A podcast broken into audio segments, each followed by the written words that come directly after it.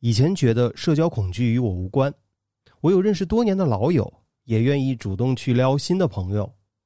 如果有新的室友搬来，我会第一时间去敲门打招呼，因为总会有各种原因让一些老朋友疏远，所以在认识新朋友这件事上，我还是比较积极的。直到最近，一个大学时的同寝室友给我发微信问近况，我好久没和他联系了，这让我陷入焦虑和纠结。我要不要回他消息？我和他聊什么？我社恐了吗？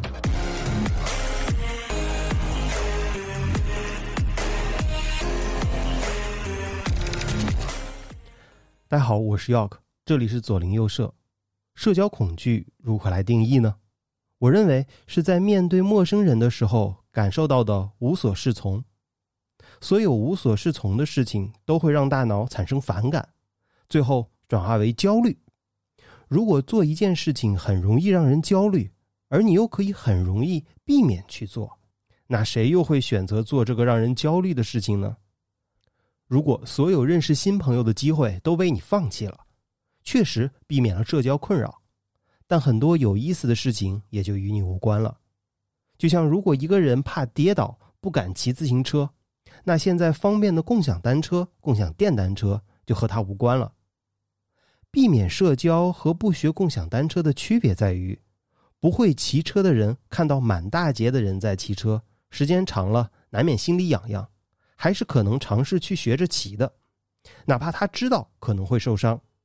但社恐不一样，门关上了，外面的世界就和你无关了。外面发生了什么，谁知道呢？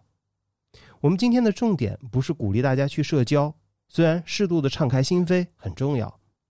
我今天想和大家聊的是，如果不想学骑车是怕摔，那我收到了老同学的微信感到焦虑是为什么呢？为了回答这个问题，我把这个大问题分成了几个小问题。如果其他同学给我发消息，我会出现同样的感觉吗？不会。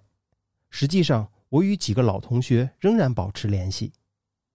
还有就是，这个给我发微信的同学，学生时代和我的关系怎么样呀？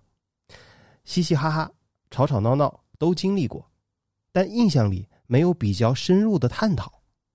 现在想起来，就像只有陌生人之间才会聊的话题。这些话题无论讨论多久，也没有办法拉近距离。这可能是因为一些原因没有办法让话题深入。这些原因可能是一些禁忌或当下各自知识结构的差异。你觉得哪些不能聊？我觉得说这个没意思，你又觉得你说了我也听不懂，反正就是类似种种。但因为宿舍空间上的限制，我们必须友好相处。那问题来了，如果原来宿舍这样的空间限制消失没有了，微信上聊两句有问题吗？聊两句是没问题，但问题是怎么聊？是还像以前那样友好的聊天，还是有话直说呢？我想和大家说的是，这两者的区别挺大的。如果我友好的和他交流，保持了我在他记忆中的一致性，我还是那个我，和他在学校里没有变化。现在我说话直截了当，如果我用这样的状态和他沟通，是保持了我自己状态的一致性，我会比较舒服。在这里，一致性很重要，熟悉和信任。来自对一个人一段时间以来的表现做出的判断，这样的表现具有稳定性和一致性。做一件好事不难，难的是做一辈子好事，这说的是稳定性。只做好事不做坏事，这说的是一致性。说了这么多，那为什么要追求一致性呢？可能是因为这样我会更自在。如果要深入讨论。这或许能从人类进化过程中对心理的影响找到答案。在很久以前，人类走在漫长的进化道路上，那时候如果有一只不靠谱的猴子，它可能会在食物短缺的时候分不到吃的。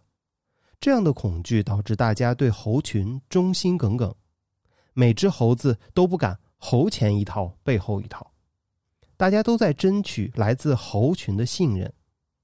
经过一代代的训练和筛选，慢慢进化成人类。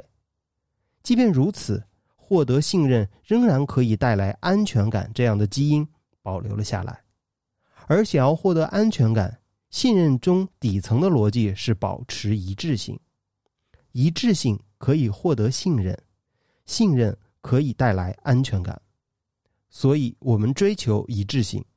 比如在说谎的时候会紧张，因为败露后怕别人知道原来自己表里不一。甚至最初体验上台表演的时候会怯场，这是怕台上台下不同的样子让熟悉你的人察觉自己的不一致。